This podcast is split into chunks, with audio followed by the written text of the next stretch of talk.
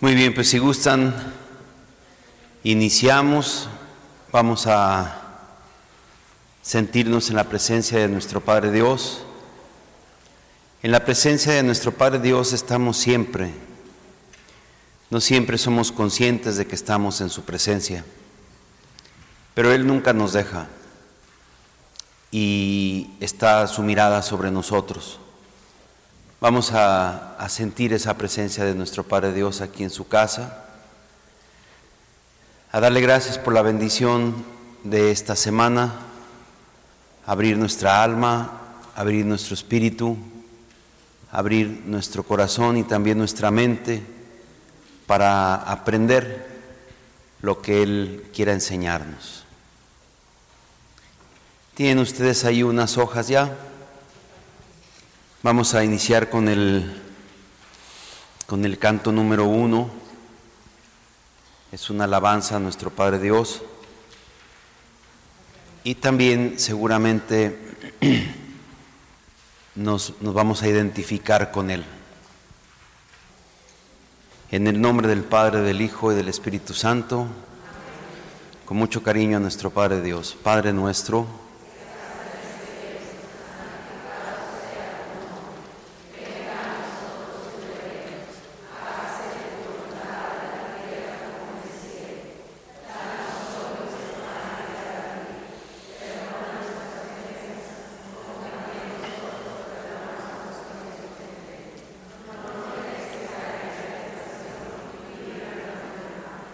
Dios te salve María.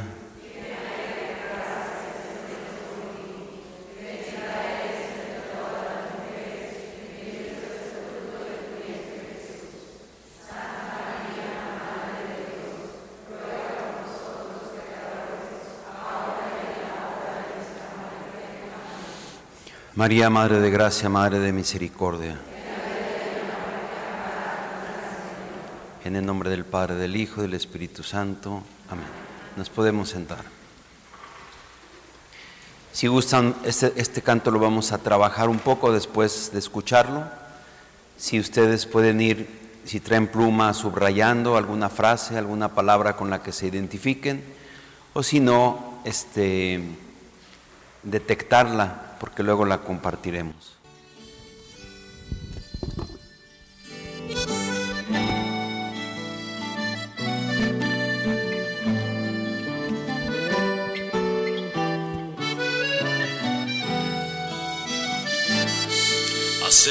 Alto y volver la vista atrás para ver dónde se ha quedado el corazón, para buscar dónde quedaron la ilusión, la vida, los sueños que guardaba el amor y confesar que no lo encuentro todo junto, que lo he dejado poco a poco en el camino y que he vivido a trozos y en parcelas.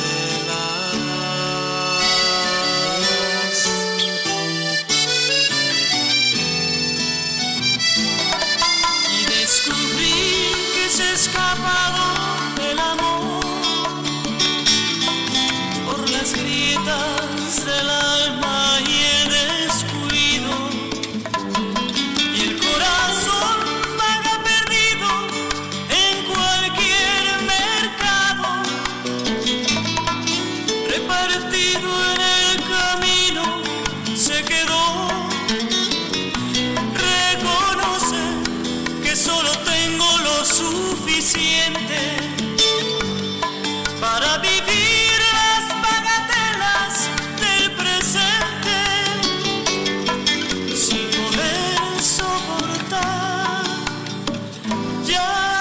ya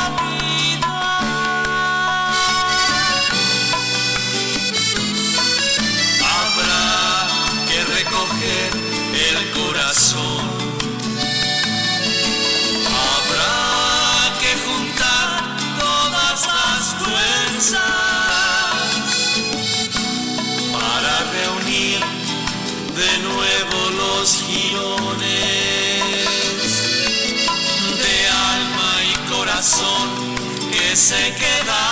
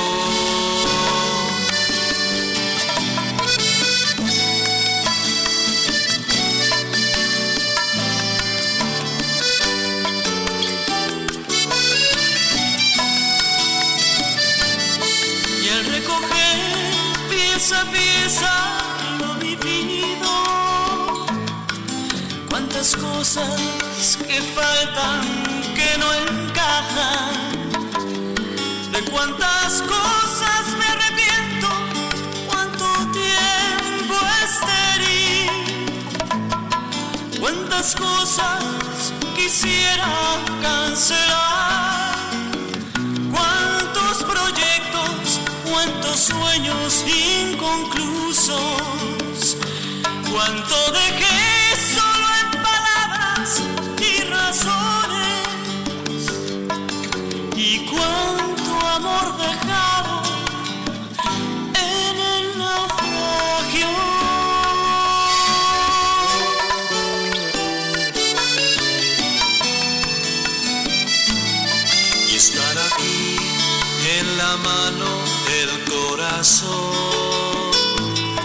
para contar la verdad de mi cansancio.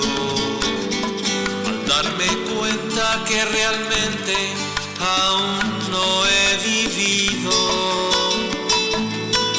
ya la vida no me he decidido a entrar que padezco ese mal de nuestro tiempo.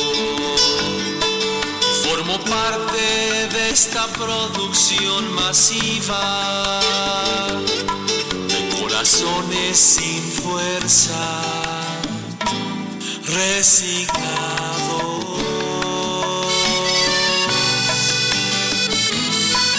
Habrá que recoger el corazón.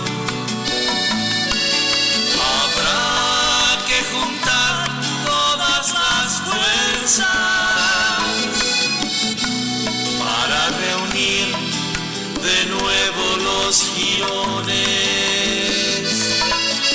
de alma y corazón que se quedaron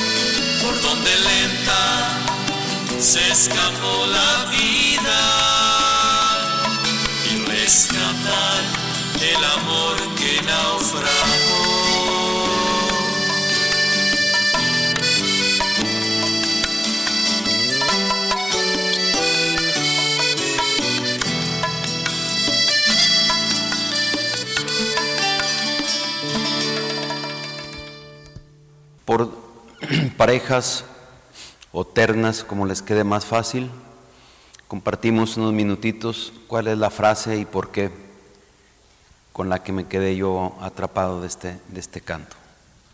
Adelante. ¿Listos? Muy bien. Está bonito el canto, ¿verdad? Vamos a tomar de la página número 3, oraciones, la oración a la Virgen de Guadalupe por México. Es la que está hasta el final. La, oración número uno. ¿Sí la encontraron?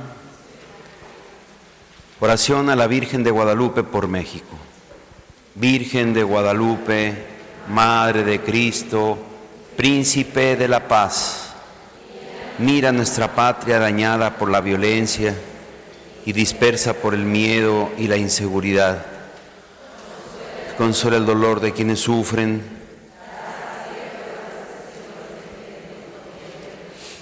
Toca el corazón de quienes se olvidan de que somos hermanos.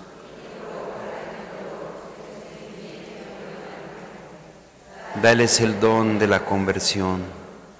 Madre, protege a las familias, a nuestros niños, adolescentes y jóvenes, a nuestros pueblos y comunidades, que como discípulos misioneros de Jesús e hijos tuyos, ciudadanos responsables, seamos ser promotores de justicia y de paz, para que en ti nuestro pueblo tenga vida digna. Madre de Guadalupe, salva México, protege nuestra patria. Amén.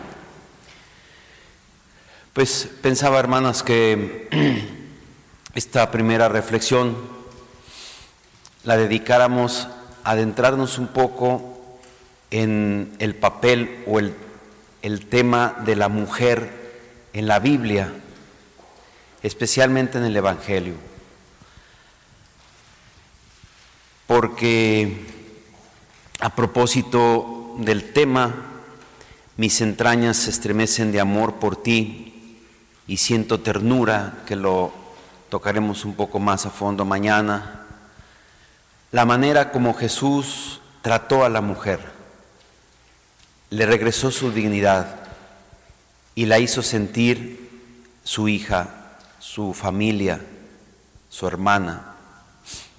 Podemos ver ahora la manera como está tratada la mujer en, aquellos, en aquellas tierras, en aquellas regiones, por el Estado Islámico, por los talibanes, cómo es oprimida, marginada, maltratada, ninguneada, hecha a un lado, pisoteada. Acaban hace poco de condenar a muchos años a una mujer solamente porque no traía el velo puesto como se indica en las reglas que ellos tienen y cosas por el estilo. Hay películas que reflejan mucho esta realidad. Hay una muy fuerte que se llama El secreto de Soraya. Si alguna se anima a verla, pues ah, la ve, pero refleja precisamente esto, la injusticia tan grande con la que es tratada la mujer. Nos trasladamos dos mil años atrás, se imaginan ustedes la forma como era tratada, peor aún. Y Jesús rompió muchas reglas para demostrar con ello cuál es el papel misericordioso y amoroso de nuestro Padre Dios hacia la mujer. El primer texto es el de San Lucas capítulo 8 versículos 43 en adelante. La curación de una mujer con flujo de sangre y la hija del Jairo, jefe de la sinagoga. Dice la palabra de Dios. A su regreso, Jesús fue recibido por la multitud, porque todos lo estaban esperando. De pronto se presentó un hombre llamado Jairo, que era jefe de la sinagoga, y cayendo a los pies de Jesús, le suplicó que fuera a su casa, porque su única hija, que tenía 12 años, se estaba muriendo. Mientras iba, la multitud lo apretaba hasta sofocarlo. Una mujer que padecía de hemorragia desde hacía 12 años y a quien nadie había podido curar, se acercó por detrás y tocó los flecos de su manto. Inmediatamente cesó la hemorragia. Jesús preguntó, ¿quién me ha tocado? Como todos lo negaban, Pedro y sus compañeros le dijeron, Maestro, es la multitud que te está apretujando. Pero Jesús respondió, Alguien me ha tocado porque he sentido que una fuerza salía de mí. Al verse descubierta, la mujer se acercó temblando y echándose a sus pies, contó delante de todos por qué lo había tocado y cómo fue curada instantáneamente. Jesús le dijo entonces, Hija, tu fe te ha salvado, vete en paz. Todavía estaba hablando cuando llegó alguien de la casa del jefe de la sinagoga y le dijo, Tu hija ha muerto, no molestes más al maestro. Pero Jesús, que había oído, respondió, No temas, basta que creas y se salvará. Cuando llegó a la casa no permitió que nadie entrara con él, sino Pedro, Juan y Santiago, junto con el padre y la madre de la niña. Todos lloraban y se lamentaban. No lloren, dijo Jesús, no está muerta, sino que duerme. Y se burlaban de él, porque sabían que la niña estaba muerta. Pero Jesús la tomó de la mano y la llamó diciendo, Talita cum, que significa, niña, yo te lo digo, levántate. La niña recuperó el aliento y se levantó en el acto.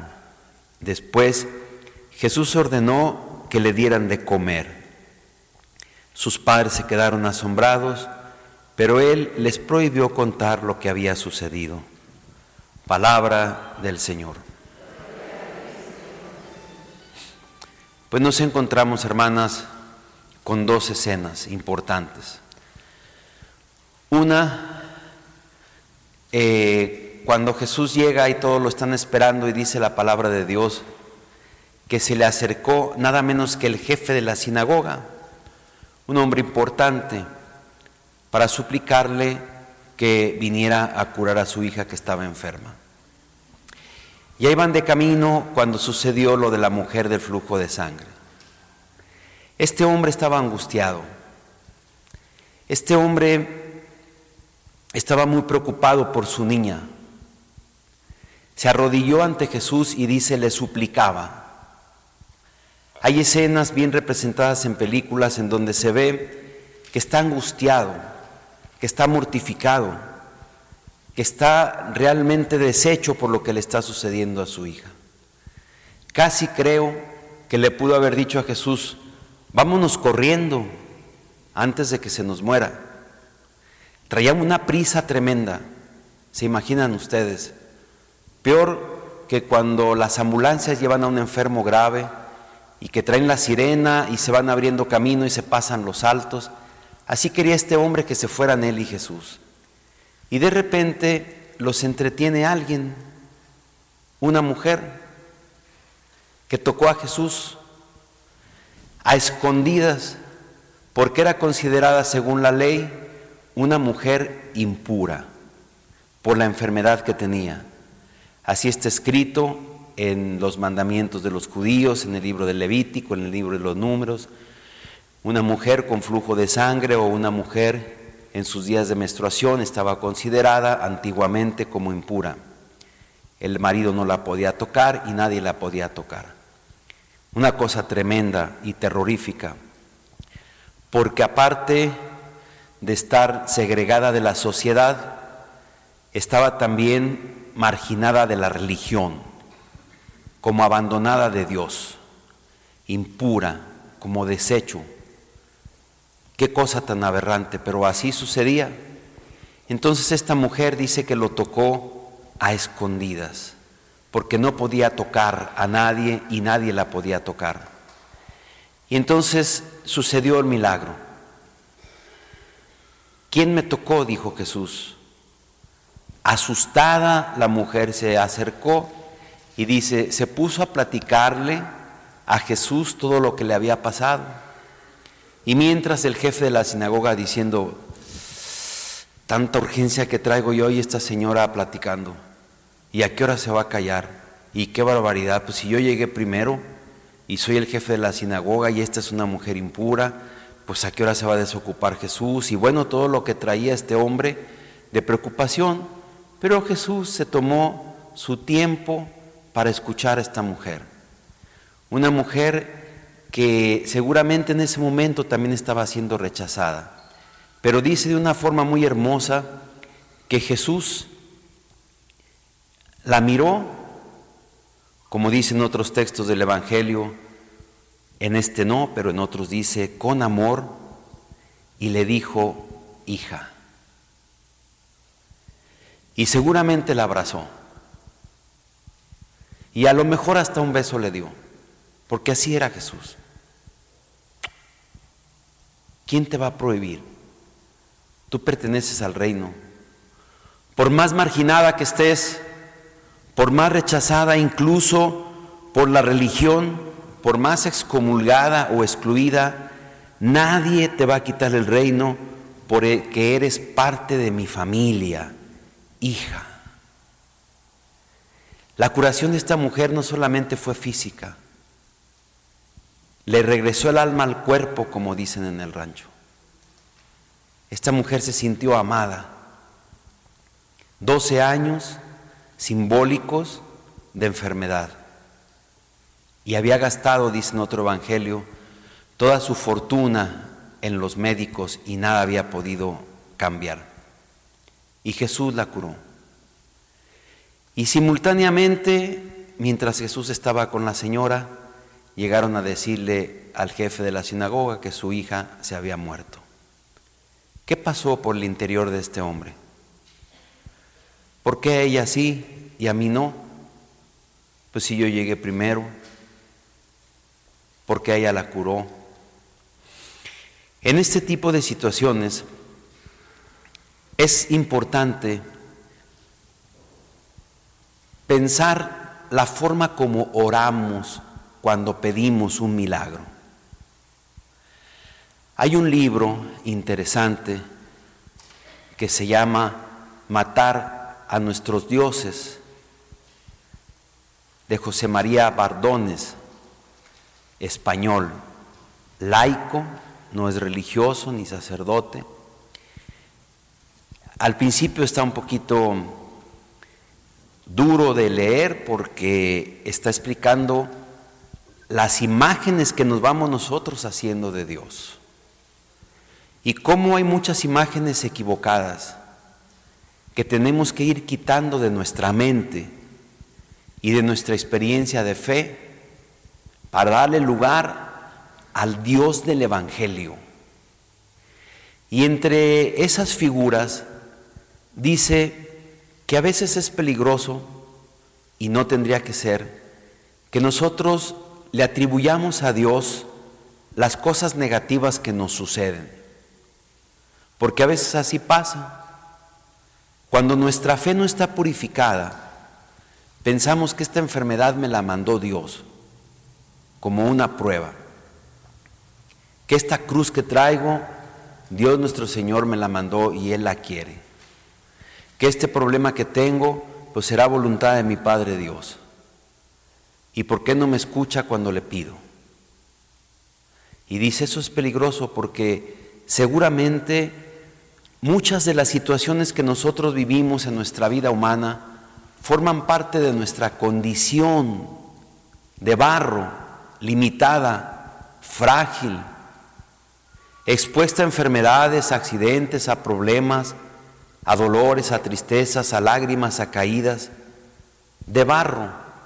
Ahora en la, en la próxima semana, digo cuaresma, perdón, el miércoles de ceniza nos lo recordarán.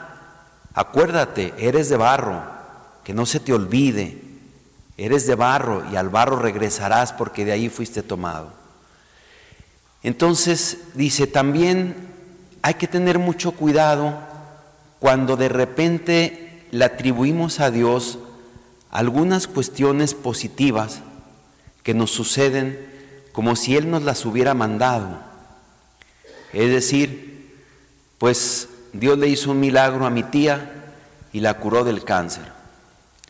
Y dice este escritor, ¿y por qué a mi tía no? si yo le pedí primero? ¿Y por qué a la tía de este sí? ¿Y por qué a la mamá de esta sí? ¿Y por qué a mi mamá no? ¿Y por qué a estos sí los curó del COVID? ¿Y por qué a mi hermana no? Dice, eso es peligroso. Eso, en esa situación se encontraba este hombre. ¿Por qué a mí no? Y a ella sí. Si yo le pedí. Y le pedí primero. Bueno, esto es para purificar también la manera como nos relacionamos con Dios cuando oramos y cuando le pedimos algo. La vida humana es vida humana, hermanas. Mañana lo platicaremos. Y muchas cosas pertenecen a esta condición. No es porque Dios las haya planeado de esa forma. Él planea siempre nuestro bien y Él quiere nuestro bien. Y aquí hay una cuestión psicológica muy interesante, porque fíjense, el papá estaba, lo digo con respeto porque es la palabra de Dios, pero duro y duro con que su hija y su hija y su hijita y su hijita, así dice, no dice mi hija siquiera, mi hijita, mi hijita, mi hijita. Y yo creo que Jesús, tan sabio que, que es, ha de haber dicho, a ver, aquí hay algo raro. ¿Por qué tanta insistencia en que mi hijita y mi hijita y mi hijita? Vamos a ver qué pasa. Y cuando llegaron, la niña tenía 12 años justo la edad para los judíos cuando pasan de la infancia a la juventud. Recordarán ustedes que Jesús a los 12 años se perdió y lo encontraron en el templo.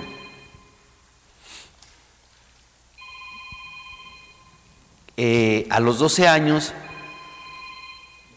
a esta niña le sucedió, tiene mucho eco la iglesia, ¿verdad? Sí. Ah, con razón. Este, a los 12 años esta niña estaba pasando de la infancia a la juventud, estaba en su plena adolescencia. Y en su plena adolescencia pasan muchas cosas, hermanas, diferentes a los hombres y a las mujeres. Pero la mujer en su adolescencia, en su crecimiento, necesita sentir una fortaleza externa que le dé seguridad y protección, que la estimule, que la anime, que la aviente para adelante. Y eso es muy difícil, porque casi siempre hay una lucha entre los papás o las personas representativas de autoridad y los adolescentes a ver quién gana. Y no es fácil ser hijo adolescente, como no es fácil tampoco ser papá de adolescentes. Pero los adolescentes requieren de estímulo, aunque a veces los papás tengan que hacerse un poco de violencia. Hija, tú estás bonita, estás hermosa, porque se sienten feas las adolescentes. Algo pasa que hay una parte de su cuerpo que no les gusta, pero apenas se están acomodando, no, ni siquiera van a quedar así como están. Es un proceso. A mí me llamó la atención hace tiempo que una señora me dijo, no, yo, yo no sabía por qué mi niña, mi hija, tiene 14 años, siempre usaba manga larga, siempre usaba manga larga. Hasta que un día le dije, pues ¿qué pasa, hija? ¿Por qué traes siempre manga larga? Y dijo, es que mis codos están muy feos, mamá. Dijo, se ven muy feos. Entonces yo me imagino que cuando yo me acerco a alguien, la gente me está viendo los codos. Hija de mi vida, le dijo, pero los codos ni se ven siquiera. Pero bueno, pues eso sentía ella. Hay otras que no les gusta su nariz. Ahí en, en el santuario de Guadalupe, que es su casa donde estoy, tenemos quinceañeras comunitarias y a veces se nos juntan cinco o seis quinceañeras y se ve pues físicamente todas están muy bonitas, pero algunas están chaparritas, delgaditas, delgaditas, menuditas, y otras grandotas, grandotas, grandotas, ¿verdad? Y otras frondosas, y otras sequitas. Y ahí están las cinco, todas están bonitas, pero ellas necesitan escucharlo. Necesitan escuchar que están bonitas, necesitan escuchar que son inteligentes. Necesitan, eso se llama nutrición o eh, como almacenamiento de emociones positivas. Cuando un niño en una fiesta se va eh, a jugar al brincolín, la mamá lo está viendo, lo está viendo, lo está viendo, y de repente se viene el chiquillo a abrazarla, no viene a nada, se llama en psicología recarga afectiva. Recarga afectiva significa que lo único que vino fue a sentir a la mamá y que la mamá lo acaricie, le limpie los mocos con las manos, le el niño le toma la coca y se va otra vez. Parece ser que no es muy aguantable para un niño de determinada edad estar geográficamente separado de la mamá mucho tiempo. Requiere de la cercanía también física. Pues esta niña estaba pasando por la adolescencia. Imagínense ustedes, queridos hermanos, sería tema del día profundizar en lo que es la adolescencia. Bueno, hoy nos encontramos con un adolescente. ¿Y qué fue lo que le dijo Jesús? Dice que llegó, que todo el mundo estaba lamentándose, había plañideras porque era la costumbre de ese tiempo, es decir, mujeres contratadas para llorar con lamentos. Y Jesús les dijo, cállense, no estén con este escándalo, la niña nomás está dormidita. Entró y le dice, y estaba allí el Señor, ¿verdad? Mi, mi hija, mi hija, mi hija. Y le dijo Jesús, oiga, ¿y su esposa? Ah, pues por ahí anda, tráigasela, tráigase a su esposa. Y dice, entraron nada más Pedro, Juan, Santiago, junto con el padre y la madre de la niña. Bueno, cuando entró la esposa, no dice aquí la Biblia, pero le vamos a, a imaginar un poquito, que Jesús le dijo, abrace a su esposa, quédese con ella, ella es su esposa, no la niña. La niña tiene que seguir su vida. Usted y su esposa le dan su bendición. Niña, talita cum, levántate. Y dice Jesús que les dijo, denle de comer, no se la coman. Ella necesita crecer, caminar, avanzar hacia adelante levantarse. Aquí se está utilizando lo que se llama en Biblia la ipsísima verba. Quiere decir, son palabras literales que Jesús utilizó en la, mientras hablaba, talita cum. Es una palabra que inclusive ustedes le pueden decir a sus hijos cuando vean que están deprimidos, tristes, decaídos. Utilicen la expresión de Jesús y dile, hijo, talitacum. Iba a decir el niño, ¿qué es eso, mamá? Pues Jesús lo dijo, levántate, ánimo, yo te lo estoy diciendo. No estés caída, tú no tienes por qué estar muerta. Una niña de 12 años es para que crezca, para que viva, para que siga adelante. Y Jesús, de una manera muy hermosa, la tocó igual que a la mujer que son como dos paralelos, 12 años de enfermedad y 12 años de vida. Y también seguramente la abrazó, le dio un beso y dijo, por favor, déjenmela crecer. No le frenen su crecimiento. Y los adolescentes tienen que empezar a tomar decisiones por ellos mismos. Por eso es importante el periodo previo. Si ustedes tienen hijos chiquitos, o hijas chiquitas o nietos o nietas, sepan lo importante que es la preparación para la adolescencia.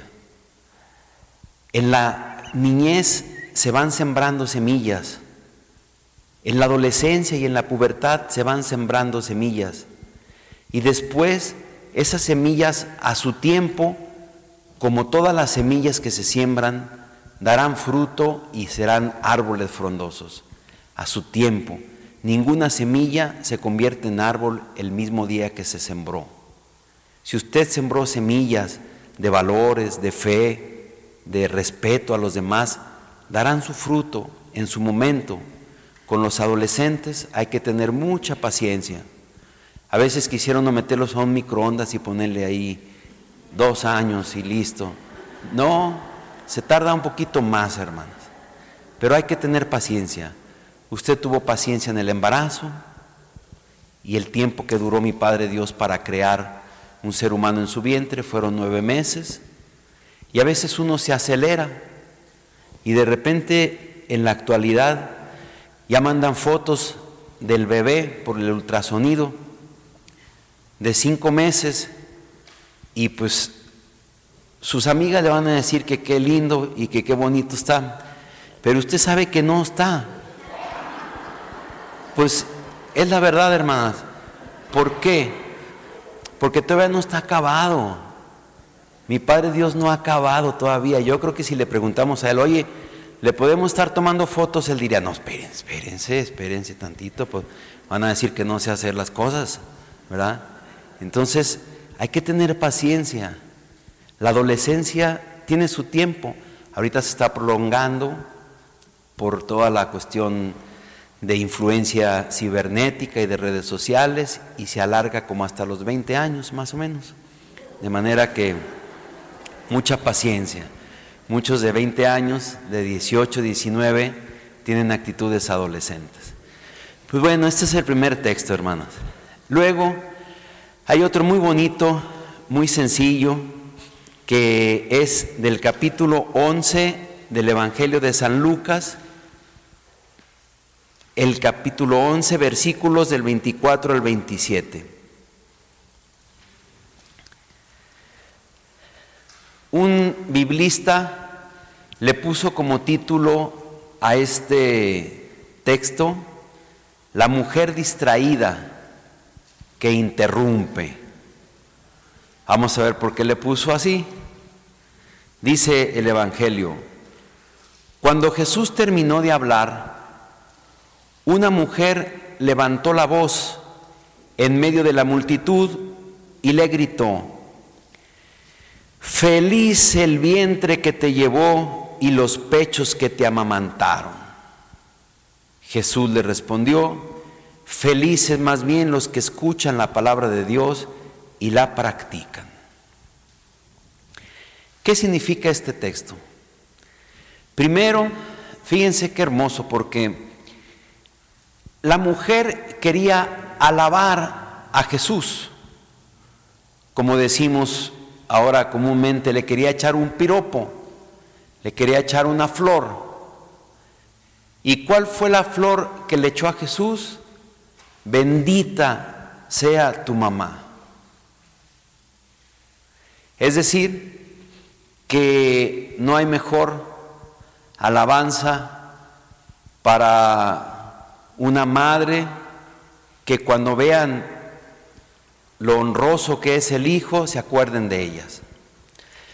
Y no hay mayor alabanza para un hombre que le atribuyan también esa grandeza a su madre santa.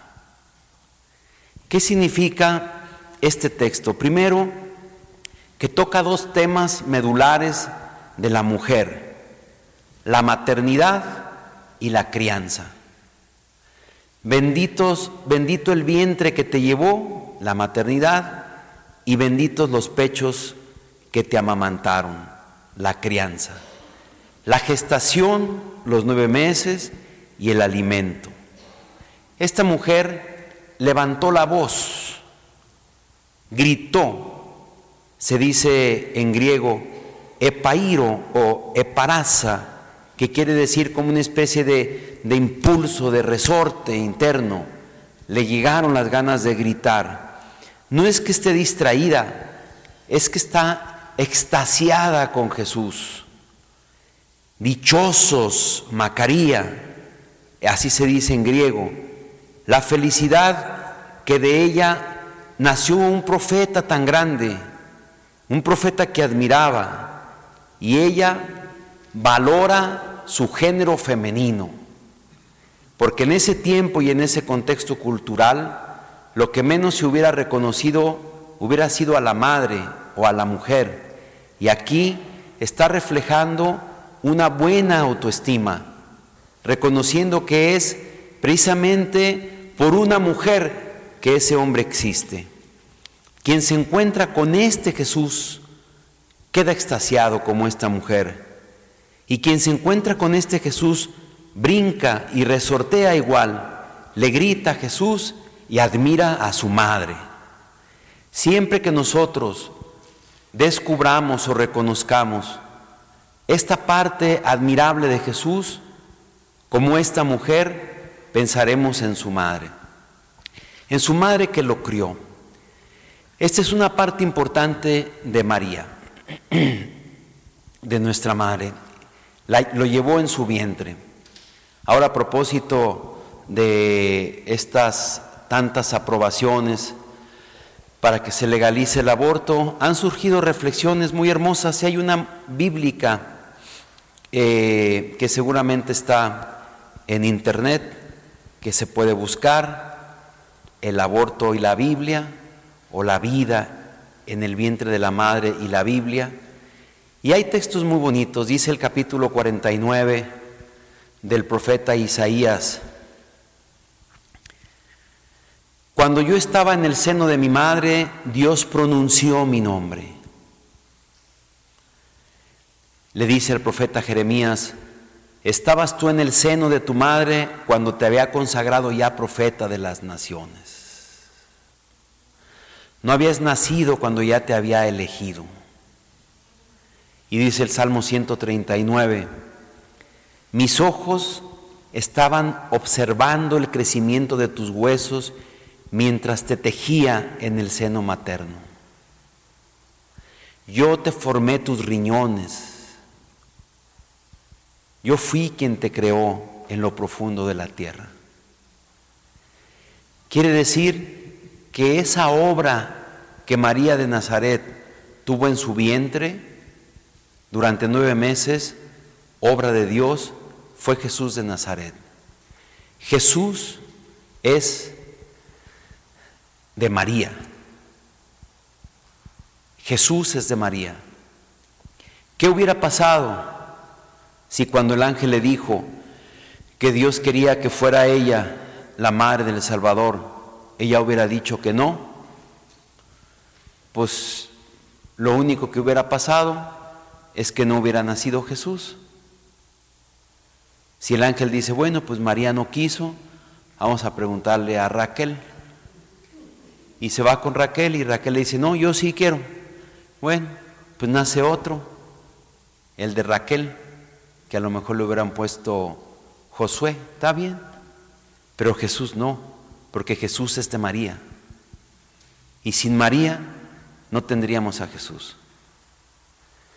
Hay un milagro eucarístico muy profundo y muy hermoso de un médico argentino que llevó un poquito de sangre, el cáliz, el vino del cáliz se transformó en un poco de sangre y la sangre ya cuajada la llevó a Israel para que unos científicos la analizaran. Y entonces la analizaron y le dijeron, este, qué, extraña esta sangre, porque esta sangre es de una persona que está viva, le dijo. Pareciera que estamos en el microscopio viendo la sangre de un cuerpo vivo. ¿De quién será? le dijeron ellos. Y aparte tiene los cromosomas correspondientes a la madre, pero no aparecen los del padre. ¿Quién es? le dijeron los judíos. Y les dijo el doctor argentino, pues es su Mesías. Y, eso descubriéndolo científicamente, Jesús nació de María en, la película de la Pasión de Cristo. Cuando está Jesús crucificado, se acerca a María, le abraza a los pies y le queda su carita llena de sangre y le dice, Hijo mío, carne de mi carne, sangre de mi sangre. Es decir, la carne que está entregada aquí en esta cruz y la sangre que está derramada en esta cruz es mía. Eres mi carne, eres mi sangre. La carne, el cuerpo que nosotros comulgamos y la sangre que bebemos en la comunión Jesús los tomó de la Virgen María. Por eso la alabanza de esta mujer a María a propósito de Jesús nos habla de lo que conocemos nosotros como la corredención, es decir, María cooperó en la redención con su cuerpo y con su sangre. Otro texto, hermanas, de la, del capítulo 13 del Evangelio de San Lucas. Dice la palabra de Dios. Un sábado Jesús enseñaba en una sinagoga. Había allí una mujer poseída por un espíritu que la tenía enferma desde hacía 18 años. Estaba completamente encorvada y no podía enderezarse de ninguna manera. Jesús, al verla, la llamó y le dijo, mujer, estás curada de tu enfermedad. Y le impuso las manos. Ella se enderezó enseguida y glorificaba a Dios. Pero el jefe de la sinagoga, indignado porque Jesús había curado en sábado, dijo a la multitud, los días de trabajo son seis, vengan durante esos días, esos días para hacerse curar, y no el sábado. El Señor le respondió, hipócritas, cualquiera de ustedes, aunque sea sábado, no desea del pesebre, no desata del pesebre a su buey y a su asno para llevarlo a beber. Y esta hija de Abraham, a la que Satanás tuvo aprisionada durante 18 años, ¿no podía ser liberada de sus cadenas aunque fuera sábado? Al oír estas palabras, todos sus adversarios se llenaron de confusión, pero la multitud se alegraba de las maravillas que él hacía. Palabra de Dios. Bueno, nos encontramos con una mujer eh, que está encorvada totalmente encorvada. Es probable que nosotros conozcamos a alguien así, completamente encorvada, con la mirada en la tierra, en el suelo. Y a pesar de su mal, ella nunca dejaba de asistir a los ritos religiosos, a la sinagoga.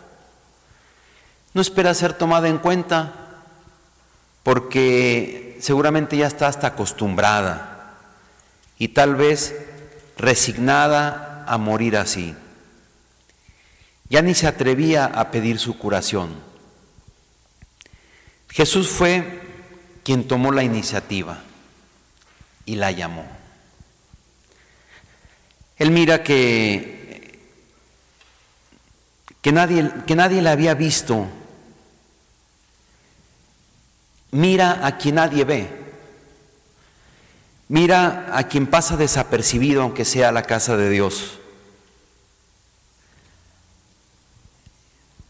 Y hasta que lo logran ver a Él, Jesús no deja de mirar nuestro rincón. Es probable que esta sea nuestra sensación, la sensación de que a veces en la iglesia o en la casa de Dios pasáramos desapercibidas completamente.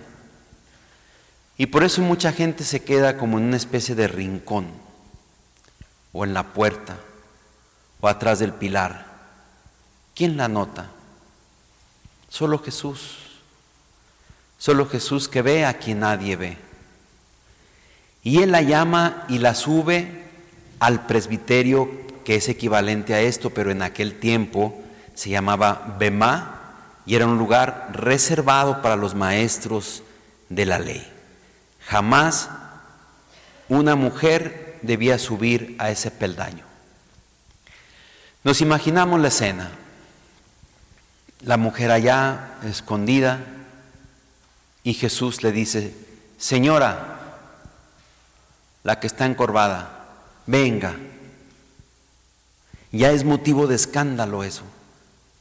Primero que le hable en la sinagoga y después de que la llame y después que la haga subir al Bemá.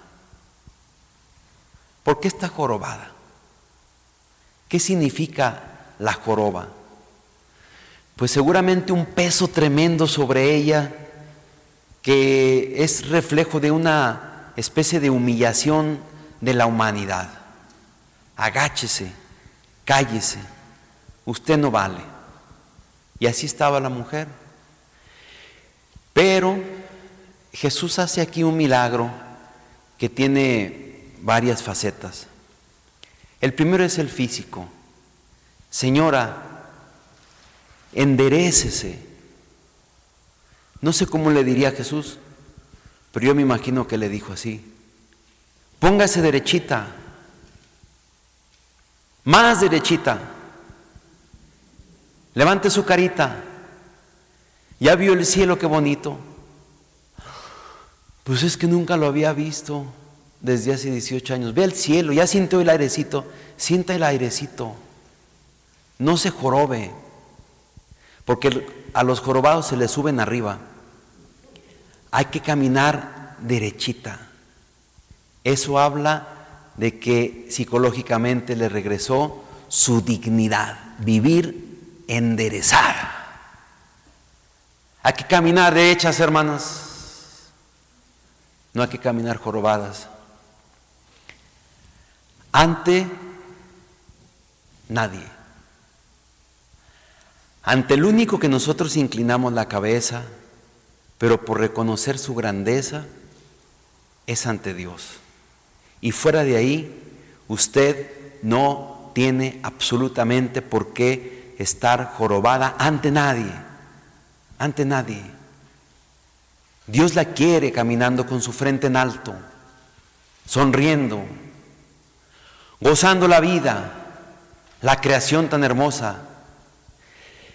¿Y qué fue lo primero que miró esta mujer jorobada cuando se enderezó? La cara de Jesús, el rostro de Jesús. Qué cosa tan maravillosa. Ver el rostro de Jesús, mirar el rostro de Jesús, lo logran, dice el Evangelio, los limpios de corazón. Bienaventurados los limpios de corazón porque ellos verán a Dios. Con ese enderezamiento que hizo Jesús, esta mujer quedó también purificada, quedó limpia, quedó feliz, quedó realizada. ¿Qué estaban diciendo los fariseos? Ni siquiera le importó. Ellos estaban apurados porque si había sido en sábado y no había sido en sábado, que si los viernes y que si vengan otros días, ellos pues traían sus enredos mentales, pobrecitos. Y Jesús les dijo, pues ustedes hasta su buey y a su burro desatan para que vaya a tomar agua, aunque sea sábado, no vamos a desatar a esta hija de Israel para que viva con dignidad. En esto, queridas hermanas, sospecho que todavía en nuestro tiempo y en nuestro México, que no estamos muy lejos de los talibanes en muchas cosas, todavía la mujer es considerada así, como alguien que tiene que estar dedicada siempre atender a los demás. Y ella, jorobada, borrada, en sus gustos. En sus gustos quiero decir, renunciando a sus gustos, renunciando a lo que ella quiere. ¿Por qué? Por el bien de los demás, siempre. Encontré un texto que a ver qué les parece a ustedes, que se llama Diálogo con Mujeres Ancianas, que se hizo en Inglaterra, en el Reino Unido y les hacían preguntas y la conclusión de esta encuesta dice así, si ahora yo fuera una mujer joven, no sé si podría manejarlo. Con todas las cosas que tienes, las oportunidades de hoy, la tecnología, me pongo a pensar que este sería un mundo de placer en cambio siento que es solo un mundo de presión. Presión que siento de ser la madre perfecta, la esposa perfecta, la amiga perfecta. Presión para ser exitosa, una líder, Si estuviera tiempo, no crearía una lista de cosas que hacer como siempre lo hice. Yo creo que ahora haría una lista de cosas que no debo hacer. Me daría a mí misma el tiempo para sumergirme en las cosas que hasta ahora entiendo que son las más importantes. Lo que ahora yo haría si el tiempo se regresara sería tardarme más dando besos y abrazos de buenas noches. Lo que no daría por tener un segundo más para abrazar a mis hijos. Los cargaría mucho antes de que fuera demasiado tarde para hacerlo, porque pronto se hacen grandes. Lo que yo no daría por estarme más tiempo en la pista de baile, aprovechando que mis piernas son todavía fuertes para cargarme. No es que se trate de luchar por la igualdad, simplemente se trata de ti, como un ser humano. Esta es la palabra más importante, ser y disfrutar cada instante. Sentirte en paz contigo misma, con el mundo. Ser más amable contigo misma y así podrás ser más amable con los demás. Sentirte orgullosa de ti misma porque sabes soltar y dejar ir a las cosas, a los demás. Créeme, si fuera una mujer más joven, dedicaría más tiempo a ser, simplemente ser.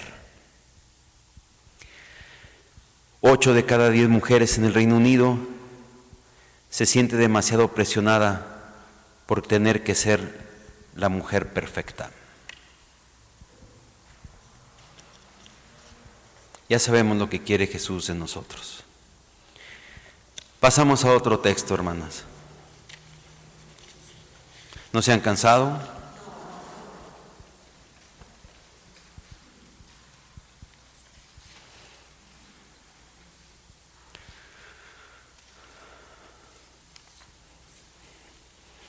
Evangelio de San Lucas capítulo 7, versículos del 36 en adelante. Dice, un fariseo invitó a Jesús a comer con él. Jesús entró en la casa y se sentó a la mesa. Entonces, una mujer pecadora que vivía en la ciudad, al enterarse de que Jesús estaba comiendo en casa del fariseo, se presentó con un frasco de perfume y colocándose detrás de él se puso a llorar a sus pies y comenzó a bañarlos con sus lágrimas.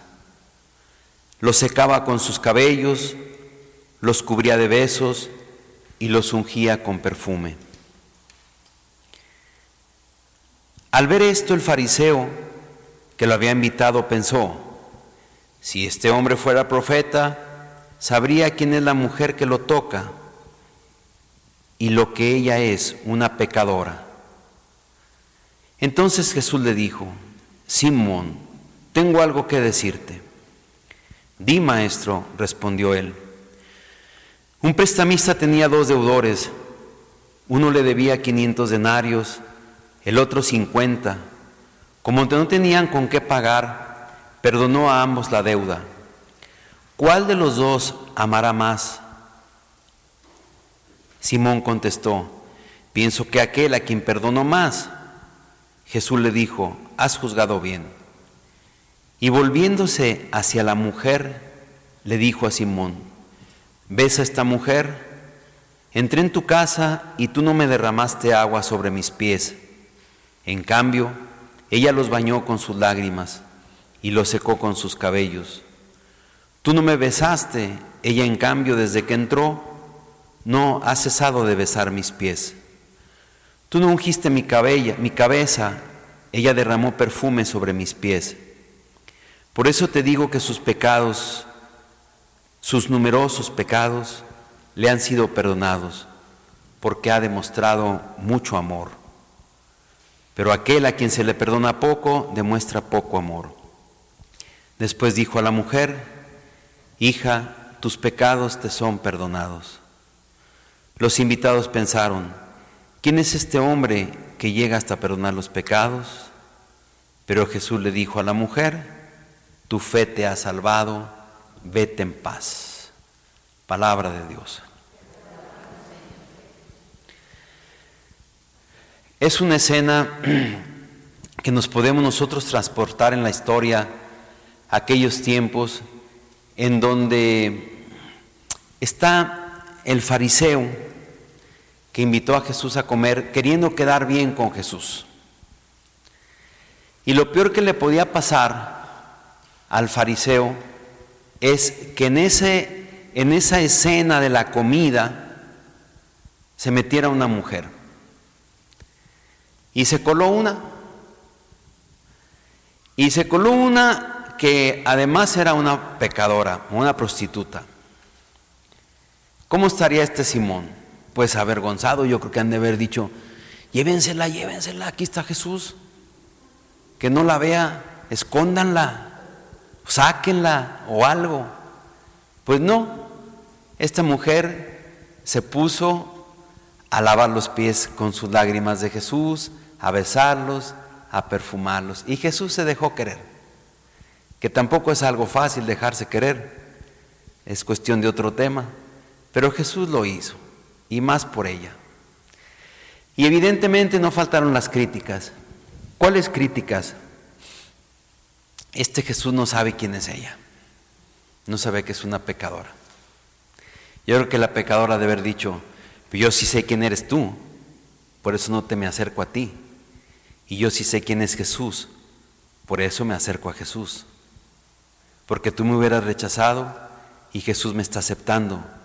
Porque tú me hubieras condenado y Jesús me está salvando. Porque tú me hubieras señalado y Jesús me está perdonando. Porque tú me hubieras odiado y Jesús me está amando. Hay que saber con quién ir.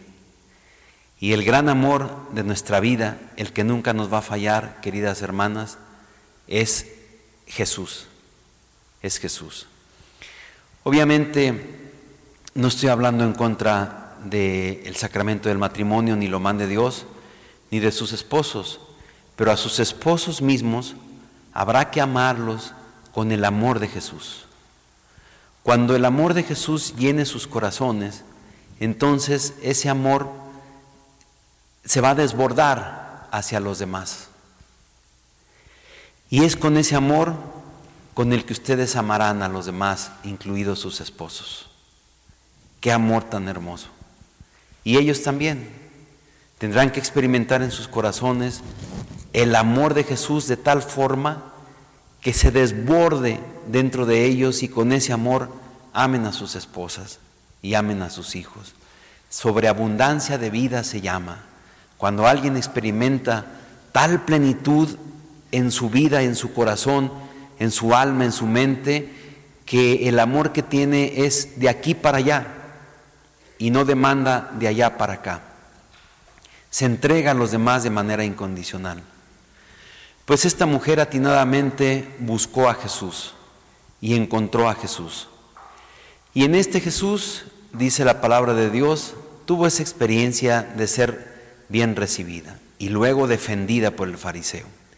¿Qué fue lo que pasó? Que Jesús, conociendo los pensamientos de este fariseo, le dice, oye, eh, te voy a poner un ejemplo, y le pone el ejemplo que escuchamos. Había dos deudores, uno debía mucho dinero, otro debía poco dinero, y el que les prestó les perdonó la deuda. ¿Quién crees que lo amará más? No, pues el que le perdonó más. Ya ves, mira, tú no me recibiste con agua en los pies, como es la tradición. Y ella no ha dejado de lavarme los pies con sus lágrimas. Tú no me diste el beso de bienvenida, como es la tradición, y ella no ha dejado de besar mis pies. Tú no me ungiste la cabeza con perfume, y ella no ha dejado de ungir mis pies con su perfume. Y el fariseo le dice, ay Jesús, pero en las cosas que te fijas, hombre. Sí, son detallitos nomás, hombre. Son detallitos. Pues sí, hermana, pero usted sabe ¿Cómo son importantes esos detallitos que muestran el amor? Y cómo para Jesús no pasan desapercibidos. Y en la psicología femenina, cómo es importante también recibir detalles de amor. No quiero ahorita hacer sentir mal a alguien que no tiene detalles por parte de sus seres queridos, pero quiero decir que esos detalles amorosos Jesús los tiene con usted. Cada detalle, cada signo, cada gesto, cada guiño del amor de Dios la rodea para que usted se sienta feliz. ¿Cómo se debe haber sentido esta mujer cuando justo Jesús tocó el fondo de su situación? Quedas perdonada, tus pecados te quedan perdonados. Vete en paz. Nosotros, queridas hermanas, podríamos hacer perfectamente una lista de todos los detalles amorosos que Jesús tiene para con nosotros cada día. Casi como una especie de penitencia positiva, cuando alguien se confiesa y de repente siente que la vida está llena de muchos problemas, como si Dios nos hubiera abandonado, como si estuviéramos saturados de situaciones difíciles y complicadas. A lo mejor yo le diría, haga una lista de las cosas bonitas que le ha regalado mi Padre Dios en estos últimos dos días una lista de las bendiciones, una lista de las cosas buenas. Y va a ver cómo se empieza a descubrir y nuestros sentidos empiezan a atender todo lo que Jesús ha hecho por nosotros. Continuamos con otro texto y concluimos con él. Jesús es del, del Evangelio de San Juan, capítulo 8, versículos 1 y siguiente. Jesús él fue al monte de los olivos. Al amanecer volvió al templo y todo el pueblo acudía a él. Entonces se sentó y comenzó a enseñarles. Los escribas y los fariseos le trajeron a una mujer que había sido sorprendida en adulterio y poniéndola en medio de todos, dijeron a Jesús, Maestro, esta mujer ha sido sorprendida en flagrante adulterio. Moisés en la ley nos ordenó apedrear a esta clase de mujeres. ¿Y tú qué dices? Decían esto para ponerlo a prueba, a fin de poder acusarlo. Pero Jesús, inclinándose, comenzó a escribir en el suelo con el dedo. Como insistían, se enderezó y les dijo, el que no tenga pecado, que arroje la primera piedra. E inclinándose nuevamente, siguió escribiendo en el suelo. Al oír estas palabras, todos se retiraron uno tras otro, comenzando por los más ancianos. Jesús quedó solo con la mujer que permanecía allí, e incorporándose le preguntó, Mujer, ¿y dónde están los que te acusaban? ¿Alguien te ha condenado? Ella le respondió, Nadie, Señor. Jesús le dijo, yo tampoco te condeno, vete y en adelante no peques más. Palabra de Dios.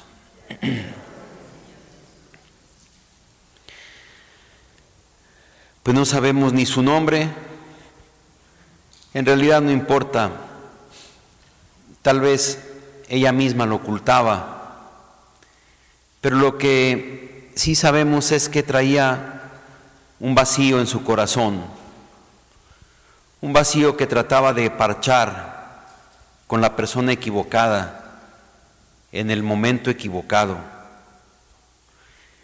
Jesús enseñaba y los oyentes eran de dos clases, quienes escuchan y quienes condenan.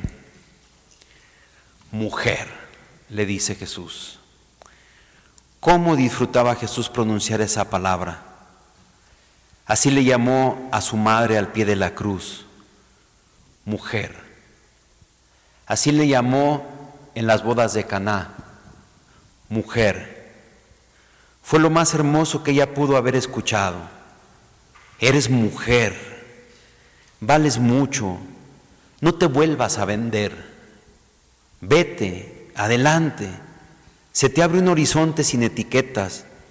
Tienes el futuro a tu disposición. Jesús es el sol que viene del oriente para mostrar que Él es el único templo donde el ser humano se encuentra con la misericordia de Dios. Si tú has caído, no te acuses, no condenes tu fragilidad. Jesús no te condena. El enemigo es el acusador y quiere que tú seas su cómplice y te culpes. No le hagas caso. No le creas al enemigo. Jesús no te condena. Jesús te da la fuerza y la luz para que te levantes y te reconcilies contigo misma. Muchas veces el adulterio es un declive psicológico de soledad, pérdida de confianza y mala comunicación. Pero esa soledad la llena Jesús con su presencia. Qué hermosas palabras de Jesús para esta mujer. Yo no te condeno, porque Jesús no condena a nadie. Jesús viene a salvarnos. Así lo dice el capítulo 3, versículo 16 del Evangelio de San Juan. Jesús, Dios amó tanto al mundo que nos envió a su Hijo único, no para condenar al mundo, sino para que el mundo se salvara por él. Jesús nos viene a salvar y viene a salvar a esta mujer y le regresa su dignidad de mujer. Qué escena tan tremenda la de la condenación.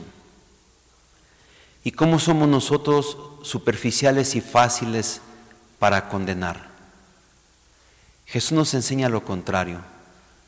Hay un libro del Papa Francisco, que es una entrevista que le hicieron, que se llama justo así, ¿quién soy yo para juzgar? ¿Quién soy yo para condenar?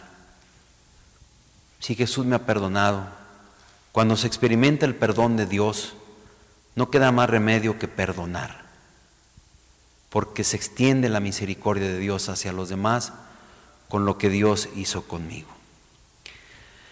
Vamos a darle gracias a nuestro Padre Dios por su palabra, por su presencia en este día y nos disponemos para su bendición estos próximos días.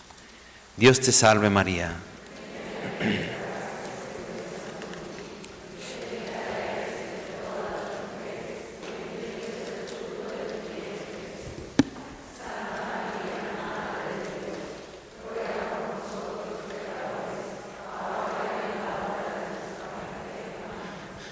El Señor esté con ustedes.